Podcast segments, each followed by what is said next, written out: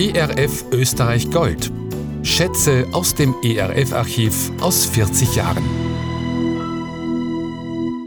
1981 wurde der ERF Österreich gegründet. Zum runden Jubiläum haben wir im reich gefüllten Archiv gestöbert und bringen von Mai bis Dezember Klassiker aus unserem Programm. Freuen Sie sich heute auf eine Sendung aus dem Jahr 1999 mit Peter Rettinger. Ein herzliches Willkommen, sagt Imo Trojan. ERF Radioperspektive. Glauben entdecken, Leben gestalten. Stichwort Reich Gottes. So heißt es heute Abend in einer weiteren Ausgabe unserer Sendereihe Bibel aktuell.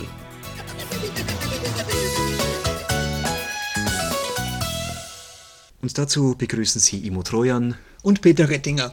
Das Reich Gottes oder Himmelreich ist ein zentrales Thema in den Evangelien, vielleicht das zentrale Thema überhaupt. Und so spielt das Reich Gottes auch in Jesu Gleichnissen eine bedeutende Rolle. Bei den Gleichnissen im Matthäusevangelium sind wir in diesen Wochen ja angekommen. Letzten Freitag haben wir das Gleichnis vom Unkraut unter dem Weizen behandelt. Da war ja schon vom Reich Gottes die Rede und in den kommenden Wochen wird es in dieser Tonart weitergehen mit Gleichnissen, die Jesus mit den Worten beginnt, das Himmelreich gleicht einem Senfkorn, das Himmelreich gleicht einem Schatz oder wiederum gleicht das Himmelreich einem Netz das Himmelreich oder Reich Gottes, Peter, wirklich das zentrale Thema bei Jesus? Ich denke schon, wenn wir daran denken, dass äh, der erste Satz, so ziemlich der erste Satz, den wir aus seinem Mund hören, der ist, kehrt um, tut Buße, denn das Himmelreich ist nahe herbeigekommen. Äh, dann deutet das schon darauf hin, dass es sich hier um ein ganz zentrales Thema der Verkündigung Jesu und ich würde sagen der Bibel insgesamt handelt. Im Deutschen finden wir außer dem Begriff Reich Gottes ja noch andere. Was steht denn eigentlich im griechischen Original bei Matthäus? Ja, Matthäus äh, übersetzt das Himmelreich und äh, so steht es im Griechischen tatsächlich auch.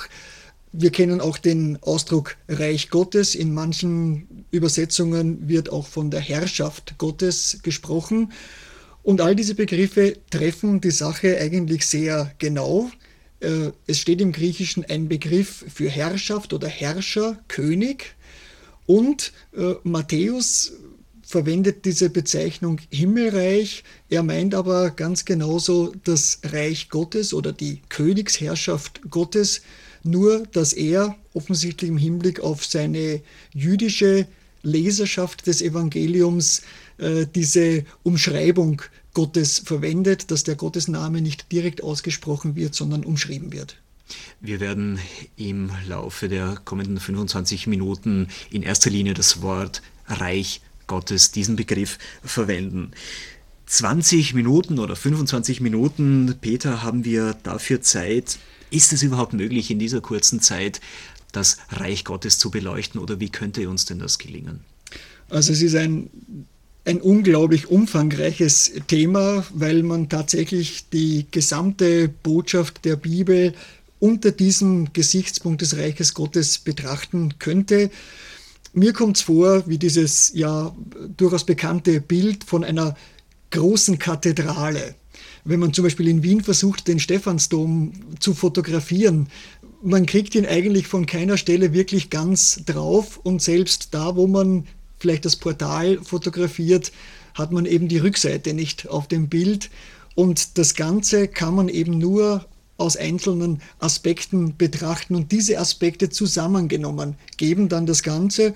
Und so würde ich vorschlagen, dass wir uns auch diesem Thema Reich Gottes nähern, dass wir einzelne Aspekte, die Teilwahrheiten darstellen, aufgreifen und versuchen daraus das Ganze so ein bisschen in den Blick oder ins Bewusstsein zu bekommen. Und wenn wir die Dinge beim Namen nennen, welche Aspekte werden das sein und wie viele? Ja, ich würde einen historischen Aspekt vorschlagen, einen zeitlichen Aspekt, der mit dem historischen zusammenhängt, einen räumlichen Aspekt des Reiches Gottes. Man denkt ja da auch an irgendeinen Raum, ein Reich mit, mit Grenzen und einen dynamischen Aspekt, so möchte ich es einmal nennen. Kommen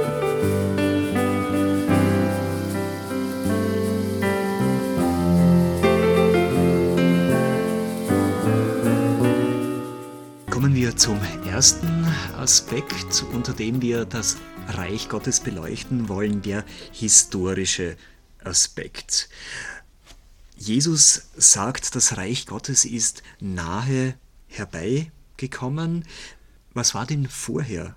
Ist Gott nicht immer schon Herr der Welt gewesen? Also das war sicher eine sehr aufregende Sache für die Menschen damals, wenn Jesus gesagt hat, das Reich Gottes ist nahe herbeigekommen, weil die Menschen hatten eine sehr konkrete Vorstellung davon. Äh, da werden wir bei dem zeitlichen Aspekt noch äh, drauf kommen. Du hast gefragt, ob das Reich Gottes nicht immer schon oder die Herrschaft Gottes nicht immer schon da war. Ja und nein. Wir könnten im Grunde bei Adam und Eva anfangen, diese Frage zu diskutieren.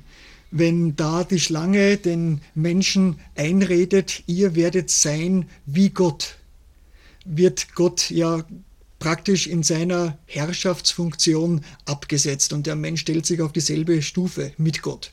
Und das ist ein Thema, das sich durch das gesamte Alte Testament zieht, dass diese Herrschaft Gottes in Frage gestellt wird äh, und dass auf der anderen Seite Gott seine Herrschaft ausüben möchte und sich entschieden hat, das zu tun, indem er ein Volk, nämlich das Volk Israel, beruft und in diesem Volk König ist. Man hat sich in Israel lange Zeit dagegen gewehrt, einen Menschen als König zu haben. Man hat wirklich ganz bewusst eine Theokratie, eine Gottesherrschaft gehabt. Aber schließlich hat sich doch durchgesetzt, dass in, es. In, anderen Ländern war das ja zu der Zeit äh, in der, in der, üblich, das war die Regel. In der gesamten Umwelt Israels gab es Könige und schließlich gab es dann auch in Israel einen König, der aber eben der Repräsentant Gottes sein sollte und, und eigentlich Gottes Herrschaft zur Geltung kommen lassen sollte. Äh, da gab es sehr unterschiedliche Könige. Die einen äh, haben das mehr verwirklicht, die anderen weniger. Schließlich ist es sogar dazu gekommen, dass äh, andere Könige über Israel regiert haben, die Assyrer, die Babylonier, die Perser, später dann die Römer. Und davon spürt man etwas im Alten Testament, auch von diesen Fragen des Volkes. Hat Gott uns jetzt verlassen? Ist Gott nicht mehr Herr, weil andere über uns regieren? Und es hat sich dann eine Erwartung herausgebildet, dass die sogenannte Davidsverheißung sich erfüllen sollte. David wurde verheißen, Dein Königshaus und deine Königsherrschaft werden vor mir für immer Bestand haben. Dein Thron wird für alle Zeiten feststehen. Und an diese Verheißung hat man sich erinnert, gerade als andere Völker über Israel regiert haben. Und da kam die Erwartung auf, es würde ein endzeitlicher König kommen, ein Messias kommen, in dem sich dann die Königsherrschaft Gottes wieder verwirklichen würde. Also die Erwartungen hätten eigentlich nicht höher gesteckt sein können und zur Zeit Jesu war das Thema aktueller denn je. Ja, also die Erwartungen, die damit verbunden waren, waren auf der einen Seite ein völlig erneuertes Verhältnis zu Gott, ein neuer Bund, dass Gott das Gesetz in die Herzen der Menschen schreiben würde, erneuerte Beziehungen untereinander, Shalom, also dieser umfassende Friedensbegriff, Gerechtigkeit, ganz besonders Gerechtigkeit für die Armen, aber auch eine erneuerte Beziehung zur Schöpfung und vieles andere mehr war verbunden mit dem Kommen dieses Königs. Und äh, Jesus sagt nun, das steht unmittelbar bevor. Das Reich Gottes, das Himmelreich ist nahe herbeigekommen und das muss enorm aufregend gewesen sein für die Menschen.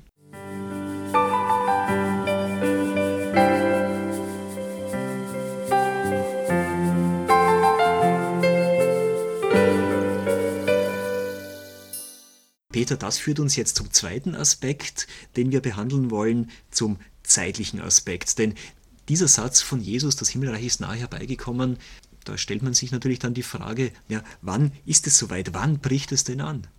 Das war für die Menschen zur Zeit Jesu sicher eine sehr aufregende Frage, zumal sie die Vorstellung hatten von ihrer Bibel her, vom Alten Testament her, dass dieses Reich Gottes plötzlich anbrechen würde. Man hat in Äonen, also in Zeiträumen gedacht und hat von einem alten Äon, dem alten sündigen Äon gesprochen und dieser sollte abgelöst werden durch den neuen Äon und das Ganze eben plötzlich und auch mit großer Machtentfaltung von Seiten Gottes.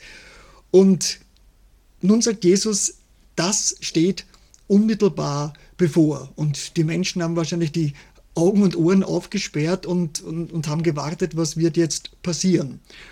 Was tatsächlich passiert ist, dass ein Sohn eines Zimmermanns in seiner Heimatstadt eine äh, Schriftlesung gemacht hat, den Propheten Jesaja zitiert hat: Der Geist des Herrn hat von mir Besitz ergriffen, weil mich der Herr gesalbt und bevollmächtigt hat. Er hat mich gesandt, den Armen gute Nachricht zu bringen, den Gefangenen zu verkündigen, dass sie frei sein sollen und so weiter.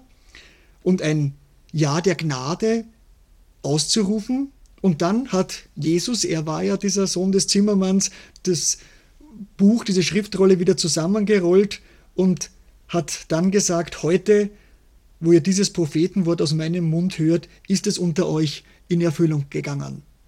Also, er hat auf gut Deutsch gesagt, ich bin der, mit dem das Reich Gottes beginnt.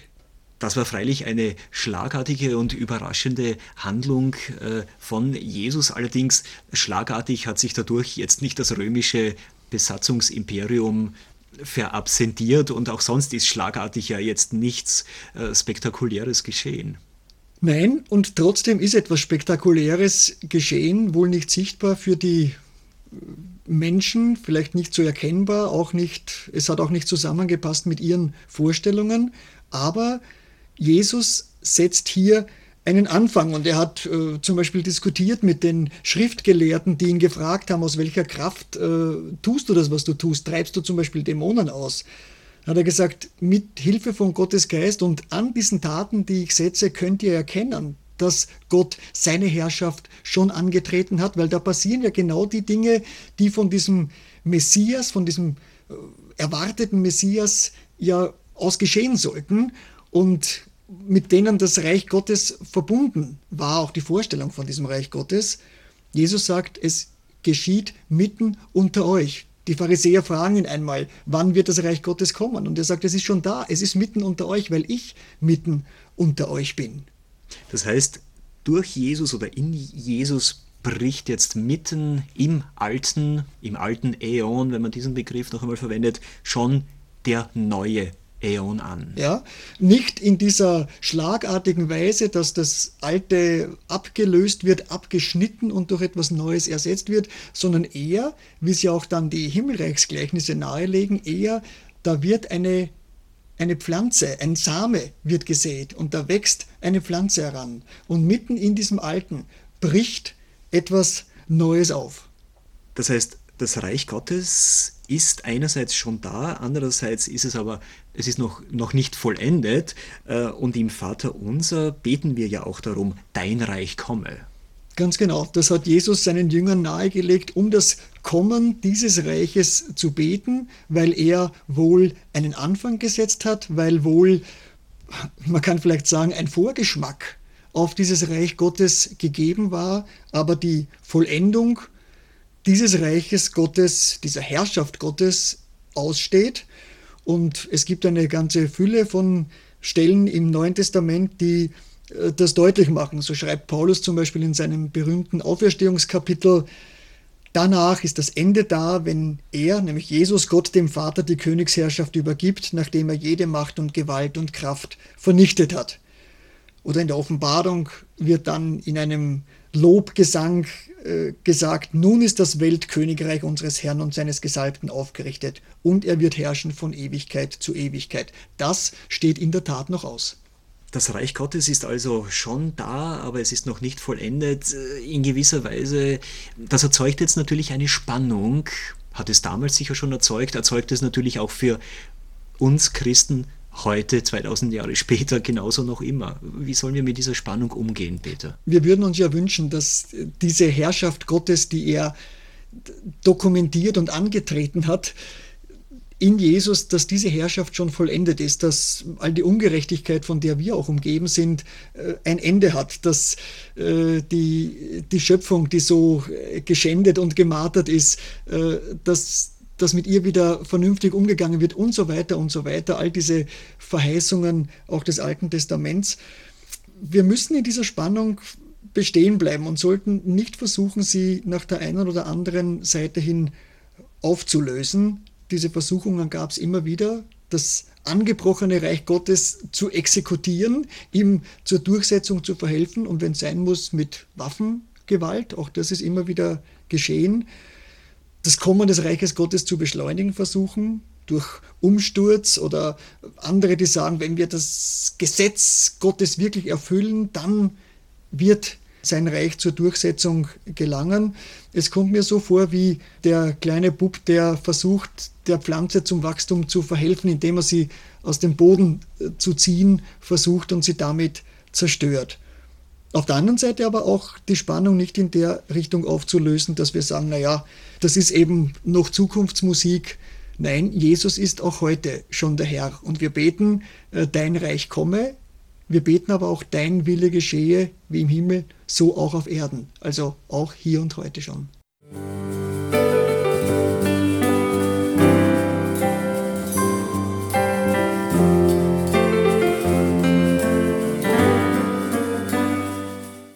Wir versuchen unter vier Aspekten diesen Begriff Reich Gottes zu beleuchten. Beim dritten Aspekt sind wir jetzt angekommen, Peter, es ist der räumliche Aspekt. Jesus sagt, mein Reich ist nicht von dieser Welt. Ja, bei einem Reich, da denkt man auch an einen Bereich. Ein König ist nicht denkbar ohne ein Königreich, also einen, einen Herrschaftsbereich, über den er regiert. Das Bibelwort, das du zitiert hast, stammt aus der Diskussion äh, Jesu mit Pilatus, wo ihn Pilatus fragt, bist du ein König? Und Jesus dann sagt, mein Reich ist nicht von dieser Welt. Wenn es von dieser Welt wäre, dann müsste ich nur mit dem Finger schnipsen und meine Leibgarde oder meine Privatarmee äh, würde hier für Recht und Ordnung sorgen. Sein Reich ist von anderer Art, sagt Jesus. Es funktioniert nicht nach den Maßstäben dieser Welt. Es beruht auch nicht auf einem irdischen Mandat. Äh, es hält sich nicht aus irgendwelchen Kräften, äh, die in dieser Welt sind. Und es führt vor allem die entscheidende Schlacht in der unsichtbaren Welt. Bedeutet das nun, dass der Begriff, die Übersetzung Himmelreich eigentlich eine sehr gute Übersetzung ist? Naja, sie ist sicher zutreffend äh, gewesen für die Zuhörerschaft oder Leserschaft des Matthäus. Matthäus hat sicher gute Gründe gehabt, es so zu übersetzen. Es ist aus meiner Sicht ein, ein gefährliches Wort, wenn man mit Himmelreich vielleicht assoziiert Himmelbett oder so Wolkenkuckucksheim, also etwas, das halt keine irdische Größe ist, sondern irgendwie nebulos äh, äh da oben im, im Himmel und vielleicht noch äh, so schön himmelblau, also eine reine transzendentale Größe. Äh, wir müssen nicht unbedingt verzichten auf das räumliche Denken und äh, darauf einen Bezug zum Irdischen herzustellen. Denn Jesus erhebt zwar keinen Anspruch auf den jüdischen Thron, das hat er vor Pilatus ganz deutlich kundgetan, Jesus erhebt aber Anspruch auf jeden einzelnen Menschen, auf jeden Menschen, der in dieser Welt lebt. Und jeder Mensch, der sich der Herrschaft Gottes öffnet, der Gott Herr sein lässt in seinem Leben, jeder Mensch vergrößert damit auch den Machtbereich und den Herrschaftsbereich Gottes in dieser Welt. Könnte jetzt natürlich auch ein bisschen missverständlich sein, dass man sagt, ja, das Reich Gottes ist in den Menschen drin, es ist ein, ein Reich der Herzen. Das hat auch eine Übersetzung von Martin Luther nahegelegt, diesen Gedanken. Er hat nämlich diese Stelle, äh, das Reich Gottes ist mitten unter euch, übersetzt mit das Reich Gottes ist mitten in euch oder inwendig in euch. Und das würde dieses nahelegen. Aber es ist es ist wohl Herzenssache im, im besten Sinn des Wortes, aber es ist nicht etwas, das da in meinem Herzen verborgen ist und da drin schlummert, sondern es ist etwas, das auch in, in Wort und Tat sichtbar werden soll. Und insofern denke ich, ist jeder Christ gerufen, ein Repräsentant, ein Botschafter dieses Reiches Gottes in dieser Welt zu sein. Ich gebrauche ganz gern den Vergleich, dass ich sage, ein, ein Christ ist eigentlich ein Bürger zweier Welten, läuft mit zwei Reisepässen durch die Gegend. Auf der einen Seite den Reisepass, auf dem halt derzeitiger Wohnort äh, Perchtoldsdorf, Wien oder Hamburg oder was immer steht. Und auf der anderen Seite den Reisepass, auf dem steht Himmel. Und äh, Paulus äh, sagt in einem seiner Briefe, wir sind versetzt in dieses Reich Gottes. Das heißt, wir haben schon diese Staatsbürgerschaft, wir gehören schon diesem neuen Reich an, auch wenn wir jetzt noch hier in dieser Welt leben, so sind wir doch schon Repräsentanten dieses Reiches Gottes. Jesus, hast du gesagt, Peter, Jesus erhebt also keinen Anspruch auf einen jüdischen Thron, sondern äh, auf den einzelnen Menschen. Nun ist es ja aber auch so, dass das Reich Gottes äh, immer erst Gestalt annimmt in Gemeinschaft. Also nicht im einzelnen Menschen, sondern dann in der Gemeinschaft dieser einzelnen Menschen. Richtig, es ist ein, ein Gemeinschaftsbegriff, wie er auch schon vom Alten Testament her nahegelegt wird. Gott beruft sich ein Volk, Gott beruft einzelne Menschen, aber er beruft äh, im Prinzip ein ganzes Volk. Im Mittelpunkt steht Gott, der sein Volk regiert. Und von daher dürfen wir, glaube ich, mit Fug und Recht sagen, dass das Reich Gottes erste Konturen bekommt in der christlichen Gemeinde, dem neutestamentlichen Volk Gottes. Die Kirche, die Gemeinde, die nicht Werkzeug ist für das Reich Gottes, damit das Reich Gottes entsteht, sondern die selbst Reich Gottes in seinem Entstehen ist. Selbst dieser Same ist, der gesät wird. Selbst dieses, dieses Erntefeld ist, äh, in dem vielfältige Frucht aufgeht. Und ja, woanders als da, wo Menschen demselben Herrn folgen, woanders sollte Gottes Reich Gestalt gewinnen? Wo äh, sollte zum Beispiel die Botschaft der Bergpredigt verwirklicht werden? Die so etwas wie die Grundordnung des neuen Reiches, des Reiches Gottes ist, woanders, wenn nicht in der Gemeinde. Unsere Sendereihe nennt sich ja Bibel aktuell, wenn wir jetzt also einmal auch den Sprung in die Gegenwart, äh, in unser Leben, in unser christliches, äh, wenn wir diesen Sprung jetzt äh, einmal wagen, Peter, unter diesem Gesichtspunkt, dass eine Gemeinde jetzt schon Teil oder Vorbote des Reiches Gottes ist, wenn man das bedenkt? Da kommen manchen Bedenken wahrscheinlich und sagt also, wenn ich mir das so vorstelle, unsere Gemeinde, ein, ein Teil des Reiches Gottes, also da unter Reich Gottes stelle ich mir was, was Tolleres oder was Großartigeres vor und, und, und wenn du meine Gemeinde kennen würdest und so. Äh, ich möchte wirklich einmal dazu Mut machen und ich möchte mir das selbst auch hinter die Ohren schreiben. Tatsächlich meine Gemeinde, die Menschen, mit denen ich zusammen lebe, in der Gemeinde zusammen als Christ mit ihnen unterwegs bin, unter diesem Aspekt zu sehen und zu sagen, dass wir zusammen sind, ist schon eine Wirkung des Wortes Gottes, ist schon eine Auswirkung dieses Reiches Gottes. Und da entsteht unter uns auch eine Frucht, die gewirkt ist aus diesen Kräften des Reiches Gottes. Äh, ich kann mir denken, dass manche unserer Zusammenkünfte anders aussehen würden, wenn wir mit diesem positiven Vorurteil hineingehen würden, hier ereignet sich, hier geschieht Reich Gottes.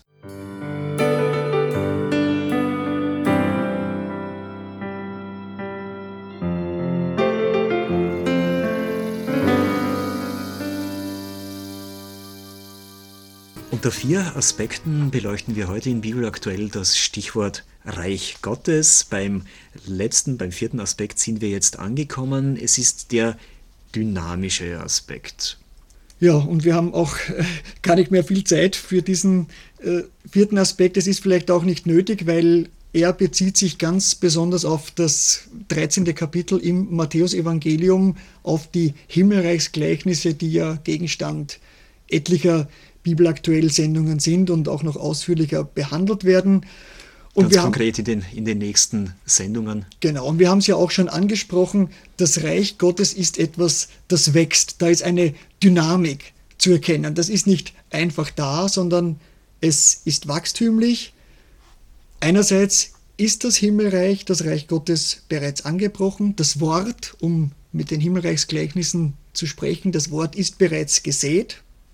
Das Reich Gottes ist aber scheinbar erfolglos, wenn man das miserable Ertragsverhältnis äh, in dem einen Gleichnis sich vor Augen führt. Andererseits wieder das Himmelreich wächst, all diesem Widerstand zum Trotz, bescheidener Anfang, ein Senfkorn und dann ein überwältigendes Ergebnis, ein großer Baum.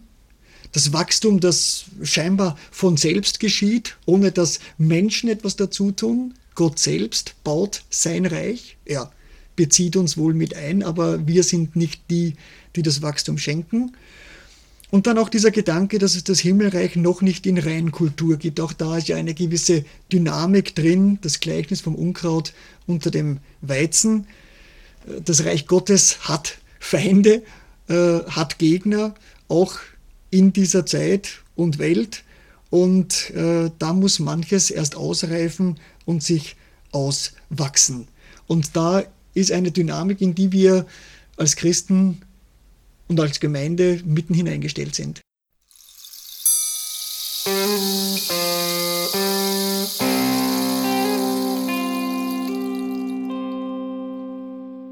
In unserer Jubiläumssendereihe ERF Österreich Gold hörten Sie eine Sendung aus dem Jahr 1999 mit Peter Rettinger. Peter Rettinger ist ein, wie man so schön sagt, Urgestein des ERF in Österreich. Er war von 1984 bis 1992 Redakteur, dann ein Jahr lang Chefredakteur. 1993 bis Ende 2000 war Peter Rettinger dann neben der redaktionellen Tätigkeit als Generalsekretär, also Geschäftsführer von ERF Medien Österreich tätig. Weitere Informationen über uns und unser Programm finden Sie auf erf.at. Für heute bedankt sich Imo Trojan für Ihr Mitdabeisein. Ich freue mich auf ein Wiederhören.